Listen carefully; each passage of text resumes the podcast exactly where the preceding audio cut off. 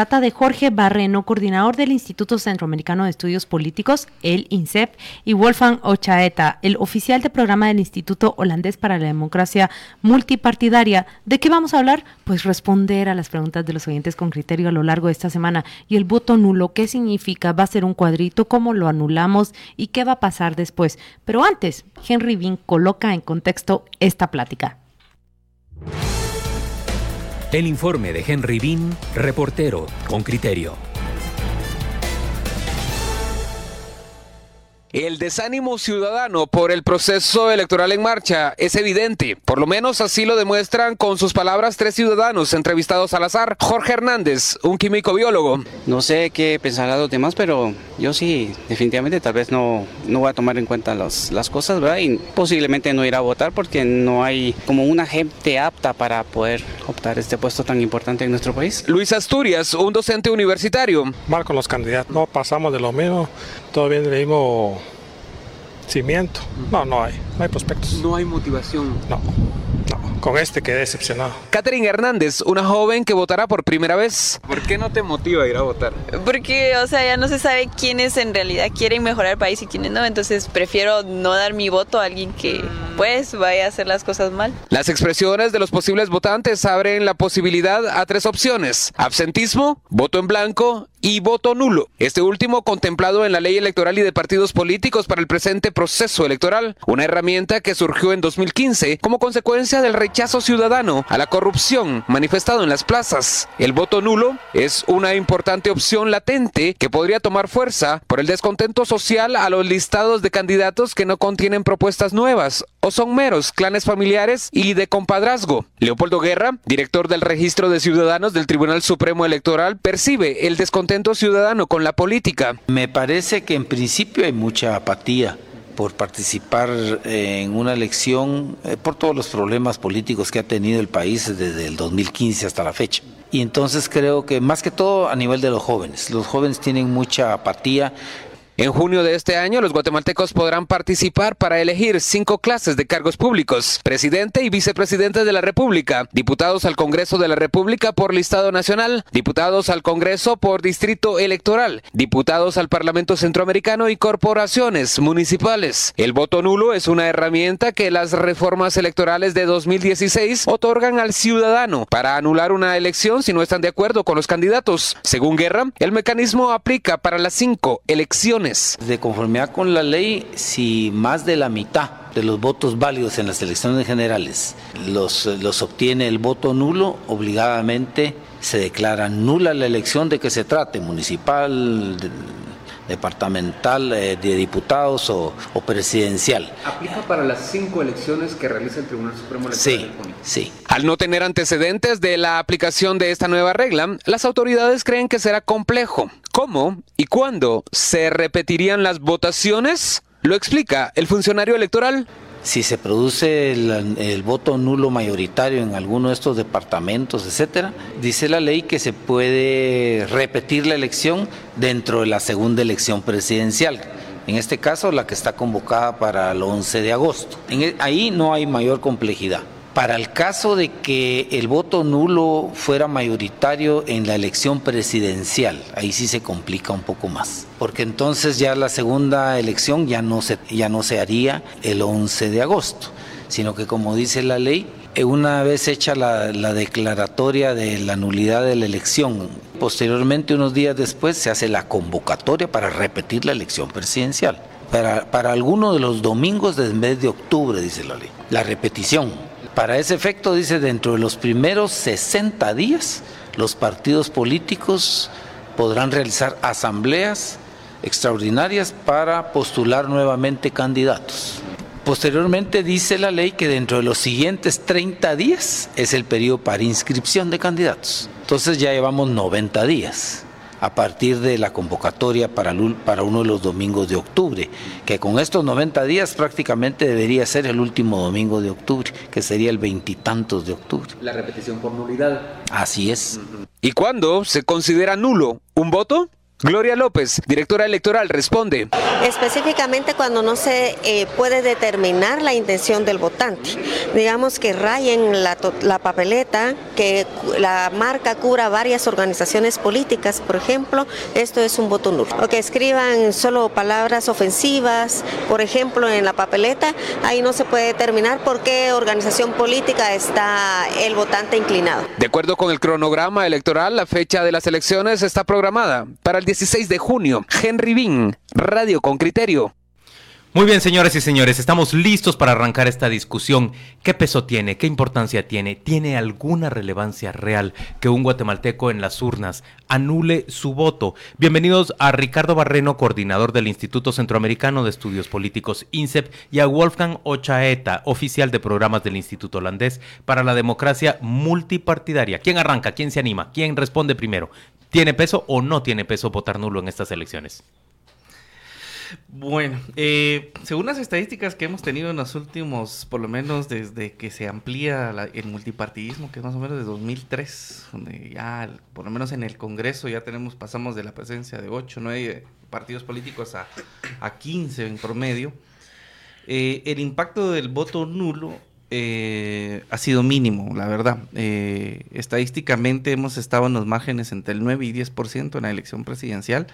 Y este crece a elecciones para el Parlamento Centroamericano, que son de mayor este Ah, de verdad, mayor votos nulos cuentan. Mayor votos nulos cuentan, que ese ya sube hasta el 15, 17% más o menos. Entendiéndolo más o menos en la lógica que tenemos, el promedio va entre el 12, 13%, calculando todas las elecciones. Y según la ley, esto eh, el voto nulo se hace vinculante a partir del 50% de los votos válidos.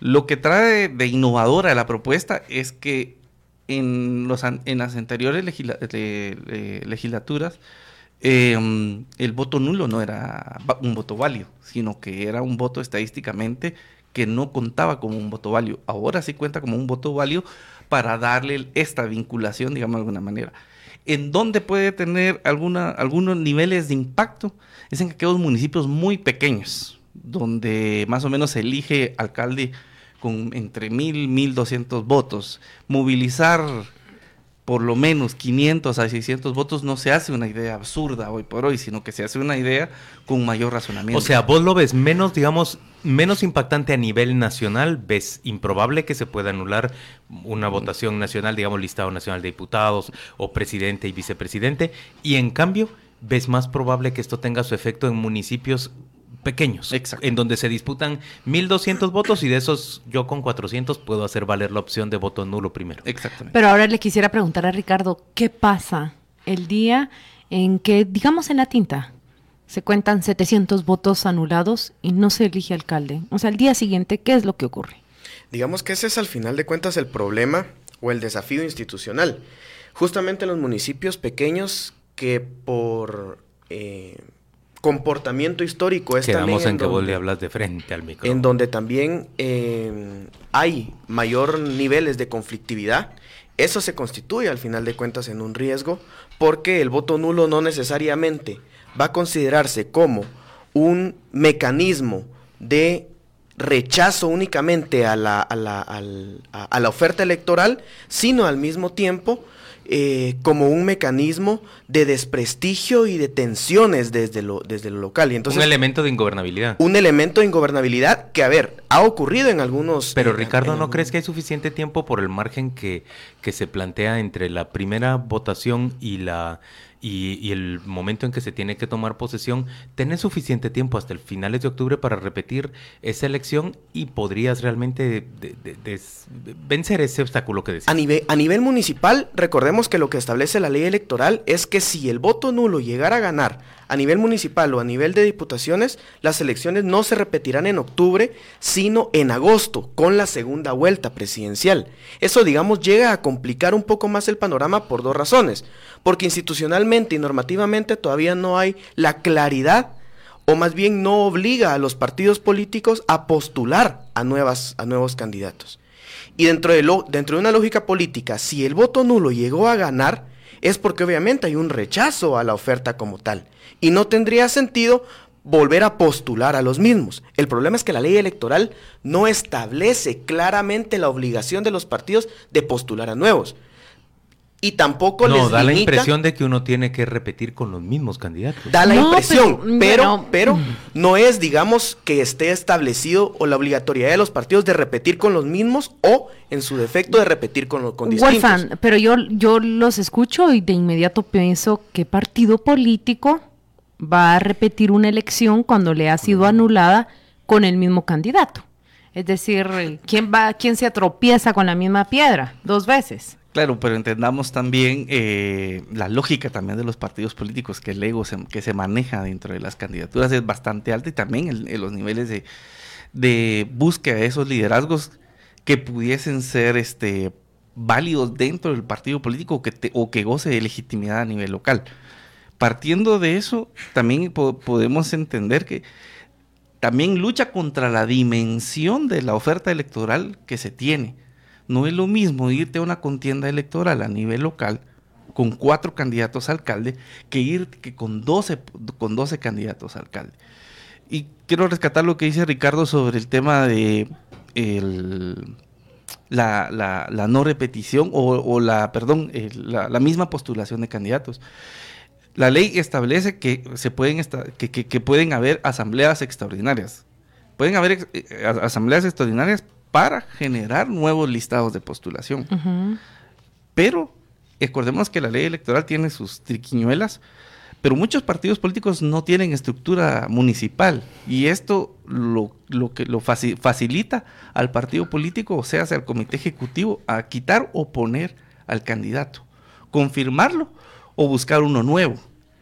Eso genera otro tipo de negociación interna de los partidos políticos y también eh, con la estructura municipal y con la estructura Pero no necesariamente se da solo, digamos, que, que, que existe un voto nulo, digamos que es la lógica y la naturaleza de nuestras elecciones y postulaciones Así a través de los partidos políticos que tenemos. Hay una pregunta que ha sido también recurrente, Ricardo, ¿cómo se anula el voto? Se ha estipulado que se dibuje un cuadro específico que diga voto nulo, se anula sobre toda la papeleta. Son preguntas que los oyentes con criterio han enviado a lo largo de la semana y dicen, ¿cómo lo anulo? Y digamos que la directora del, del instituto lo, lo- especificó muy bien. Eh, para quienes nos escuchan, el artículo 203 se refiere justamente que el voto nulo será todo voto que no esté marcado claramente con una X, un círculo u otro signo adecuado, cuando el signo abarque más de una planilla, a menos que esté clara la intención de voto o cuando la papeleta contenga modificaciones, expresiones, signos o figuras ajenas al proceso. Era un poco lo que hablaba la, la- la directora. Cuando se establecen alguna palabra eh, obscena o incluso frases... Esas, eh, esas, esas frases que encontramos sobre las papeletas a diputados al Parlacén, en que Correcto. dicen trabajen, pip, o Correcto. cosas por el estilo, digamos. Pero digamos que aquí pone de nueva cuenta, eso es lo interesante del voto nulo, que nos hace discutir no solo lo que decía Wolfgang sobre el sistema actual y el funcionamiento de los partidos políticos, sino también sobre cómo funciona la institucionalidad electoral. Porque entonces esto lo que nos pone a discutir es, entre otras muchas cosas, la relevancia todavía mayor ahora de los fiscales de partidos políticos para la defensa del voto. Pero defender el voto en, el día de las elecciones implica que hubo un proceso de capacitación previa a los fiscales de los partidos para que estos, con criterio, con formación, con visión, eh, defiendan el voto y que esa defensa no trascienda a una conflictividad o violencia electoral el día de las elecciones. Miren, tenemos que ir a la pausa comercial, pero les dejo esta pregunta para que la respondan. ¿Y qué tal si repetimos las elecciones en algún municipio y vuelve a ganar otra vez el voto nulo? Vamos a la pausa comercial y ya venimos.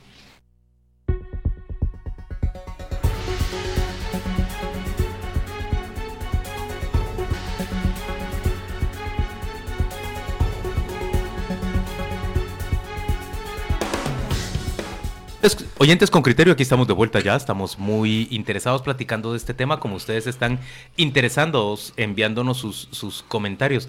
¿Y qué tal si el voto nulo gana dos veces consecutivas? ¿Vos qué harías, Ricardo? ¿Qué, qué, qué, qué margen le ves a la ley? Pues digamos, yo no le veo un margen tan claro de... de- Nos de vamos repitiendo se- elecciones así como, como el juego de espejos que se repiten uno y otro hasta el infinito, ¿no? Digamos que sería como un estira y encoge, pero la ley no considera que haya, digamos, la probabilidad de que se repitan dos veces una misma elección por el tema de voto nulo. Pero digamos, aquí viene una complicación y el TSE en su momento deberá de determinar, que de hecho así lo dice el acuerdo de, de convocatoria, artículo 7 me parece, que ante el voto nulo será el TSE en su momento el que determine los procedimientos. Pero aquí estamos viendo, digamos, cómo también el riesgo de volver a repetir lo que ya se repitió. vos que la autoridad máxima defina, bueno, vamos ah, a hacer este último procedimiento definitivo. Sin duda, lo que complica es que tenemos, recordemos ahora, la ley, eh, la, luego de las reformas a la ley electoral, se da cinco o seis meses de transición entre, las entre los funcionarios electos y los salientes. Y lo peor que puede ocurrirle al sistema democrático actual es que esa etapa de transición, en lugar de que sea para delegar competencias, sea para resolver casos de carácter eh, judicial o para repetir elecciones o para intentar resolver eh, o construir un mínimo de gobernabilidad. para que, como dicen los mexicanos, la ambigüedad y el vacío, ya no se le pone atención al anterior, pero tampoco al siguiente. si vieras la cantidad de mensajes, me Claudia, de la gente que está proponiendo que anulemos el voto para el Parlacén, ya lo anulamos, hombre, casi cada cuatro años, pero si fuéramos inmensa mayoría, ¿se imaginan ustedes qué maravilla sería que no pudieran tomar posesión todos los parientes, esposas, sobrinos, hijos, ahijados de los dueños de los partidos que no logran llegar a su curul de 5 mil dólares al mes. ¿Sabes qué me preocupa a mí con tu pregunta? Sobre todo esta práctica de empezar a judicializar los procesos electorales. Bueno, pero esto lo traemos desde que, Nos, que nos vayamos a una, a una nueva elección por, por nulidad y que existan procesos abiertos contra el mismo procedimiento. Sí, más complicado. Eso, eso generaría mucho mayor crisis de ingobernabilidad democrática de una manera y no sé eh, hasta dónde también los partidos políticos y la institucionalidad electoral estarían en las capacidades de poder sobrellevar esto. Pero ¿sabe qué? Yo, yo ante ese plano quiero mm, contraponer lo que tenemos como antecedentes. Y nuestros invitados son estudiosos de los procesos democráticos y de elecciones en Guatemala y sabemos que no sería la primera vez que en algún departamento o municipio se repite una elección. El 2015 estuvo principalmente marcado por diferentes y simultáneos casos de repetición de elecciones. Ustedes los han revisado, los han estudiado, les pido que los rescaten de su memoria para contarnos cuáles fueron los pros y los contras las lecciones aprendidas, por ejemplo, de repetir elecciones en Nevaj, las lecciones aprendidas de repetir elecciones en, en municipios de Suchitepeques. Eh, elaboremos eso. ¿Nos preparó o preparó por lo menos experiencia al Tribunal Supremo Electoral? A ver, yo creo que fueron dos, historias muy distintas, digamos. Eh, los procesos de repetición de elecciones en 11 municipios, se me escapan ahora los nombres, de 2015, prácticamente fue en su mayoría por quema de urnas. Por conflictividad electoral. Por conflictividad electoral. No necesariamente por, por rechazo de la por ciudadanía. rechazo de la ciudadanía como tal. Digamos, y eso es lo que lo, lo, interesante que dice Wolfgang al inicio. El peso y el alcance del voto nulo a nivel local. Porque entonces ahí sí podríamos estar hablando de que una de las lecciones aprendidas de los 11 municipios en donde se repitieron elecciones es que ahora hay un mecanismo legal para rechazar al, candidato o a la oferta electoral y en consecuencia eh, canalizarla a través del voto nulo. ¿Qué lección o qué tarea, digamos, nos dejaría eso? Eh, principalmente para los partidos políticos, y que creo que ese es uno de los alcances del voto nulo, es que ante la vinculación del mismo, a ver, debería de haber una oferta electoral de calidad a nivel local. ¿Te preocupa más la respuesta a los partidos políticos que la de la autoridad electoral? Me preocupa más por una sencilla razón, porque el Tribunal Supremo Electoral tiene los mecanismos instalados para responder ante una eh, repetición de elecciones por voto nulo. Lo que habrá que definir serán los tiempos o más bien precisarlos. Pero no veo cómo los partidos políticos promueven, y ojo, porque aquí hablo ya no del voto nulo, sino de la participación. ¿Cómo promueven una participación para reducir, si permítanme la expresión un poco exagerada, el riesgo de un voto nulo? Y la manera de generar participación es a través de una oferta electoral atractiva para el electorado. Y por eso creo que es tan atractivo el voto, el voto nulo, porque hoy por hoy la ciudadanía no encuentra una oferta y ante no encontrarla, por ejemplo, el tema del Parlacén. Parlacén, creo que es el favorito para anular. Sí, eh, recordemos que el- lo electoral se maneja a través de incentivos. Y el voto nulo es un incentivo. Eh, es un Somos incentivo muy emocionales frente a lo electoral los Exacto. ciudadanos. Yo digo ¿verdad? que el voto, hay que asumirlo, el voto, todo voto, por muy madura que sea la democracia, es emocional. Otro tema que me preocupa a mí en el contexto actual y sobre todo en las condiciones en las cuales se va a llevar este proceso electoral, que, que quiero rescatar lo que dice Ricardo, es los niveles de participación que se vayan a dar. Entre menor, menor sea el índice de participación que se dé, es mayor la probabilidad de la movilización de un voto nulo. Porque los partidos políticos son los que movilizan el voto. Pero si, si los partidos políticos no tienen la capacidad de movilizar el voto, o sea, si entendemos que si el, el partido político moviliza un voto es porque lo moviliza para sí. Y si entendemos que ese voto no se moviliza en el contexto actual, lo que el ciudadano que, que- que tiene esa capacidad de movilizarse por, por, por condición cívica y democrática, lo que va a hacer es votar nulo, dado a las condiciones que Ricardo nos acaba de decir, que la oferta electoral no es... No le satisface. No, no le satisface porque eh, eh, el, el voto se convierte en una cuestión de protesta per se al, al sistema electoral, no necesariamente para que haya una repetición de, de elecciones, que, puede- que podemos caer en ese... Sino loop. como un mecanismo de expresión de la ciudadanía, estás diciendo vos. Miren, Exacto. Y el tema es que los partidos políticos no Eso- están en la capacidad de interpretar ese es el... No, no, no, a ver, si están en la capacidad, porque, porque yo creo que fronterizos no son, que, que en términos generales lo que son es que son empecinados y tercos. Eso. Vos, vos los ves ahorita, por ejemplo, a, a los del pacto oficialista, ellos no están dispuestos a aprobar una ley, un, un préstamo que beneficiaría combate contra la desnutrición si no les dan a cambio el perdón a, a todos los las personas que están acusadas como criminales y que están ya condenadas como criminales, porque eso es lo que ellos consideran que es prioritario. O sea, sí tienen capacidad de raciocinio, pero, pero no tienen voluntad y creen que el sistema... ¿Por qué crees que siguen poniendo a, a su, es- a su pareja, al hijo de la pareja, al mi sobrino, a mi hermano, a- al hijo del candidato en, en posición de obtener una curul. Lo hacen porque creen que este, que, que la población va a estar, va a seguir dispuesta a que el sistema siga siendo pues esa laguna que mantiene a los lagartos, ¿verdad? Pero digamos que esa constituye justamente las condiciones o los alcances de- en el marco de- de- del voto nulo, o lo que le da vida o lo que le da sentido al voto nulo. Eh, estaba rápidamente revisando en la democracia escuintla, en las elecciones de 2015, el alcalde electo tuvo, eh, to- logró tomar posesión dos años Después. después, de O sea, las Yo elecciones. también le- estaba revisando por proceso- Malacatán. O sea, le fueron robados dos años, dos de años de administración.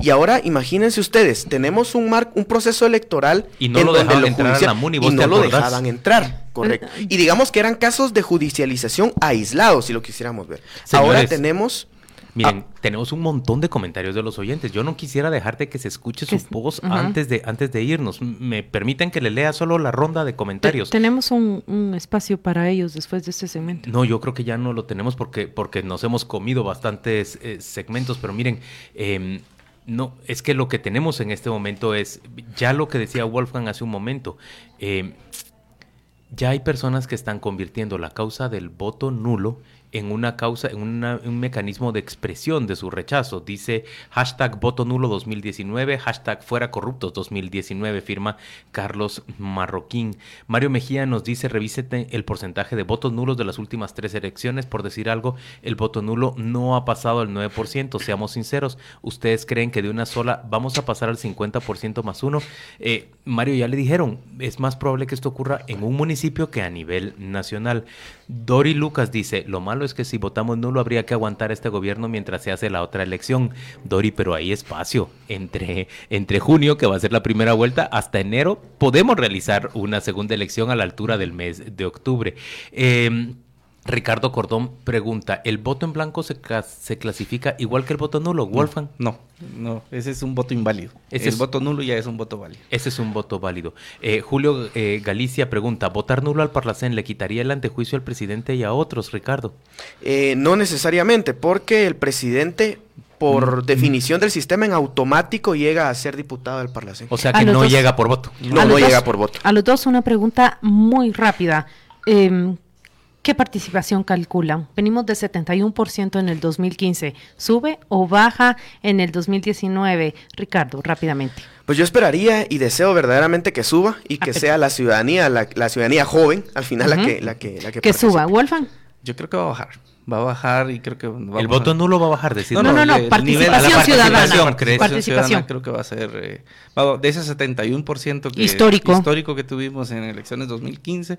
Creo que la tendencia va a ser a la baja porque no hay incentivos electorales. Yo, he encontrado mucho eso, el pesimismo y el optimismo sobre la Claro, participación Ricardo, 2019. Ricardo, que es patojo, basa en que los patojos van a ir a votar. Gracias ¿Qué te ambos dijo, por Wolfgang? acompañarnos hoy. No, no digo que sea contemporáneo mío, que soy la exageración, pero que está menos cerca de Ricardo. Vamos a la Muchas pausa gracias. comercial y volvemos dentro de muy poco.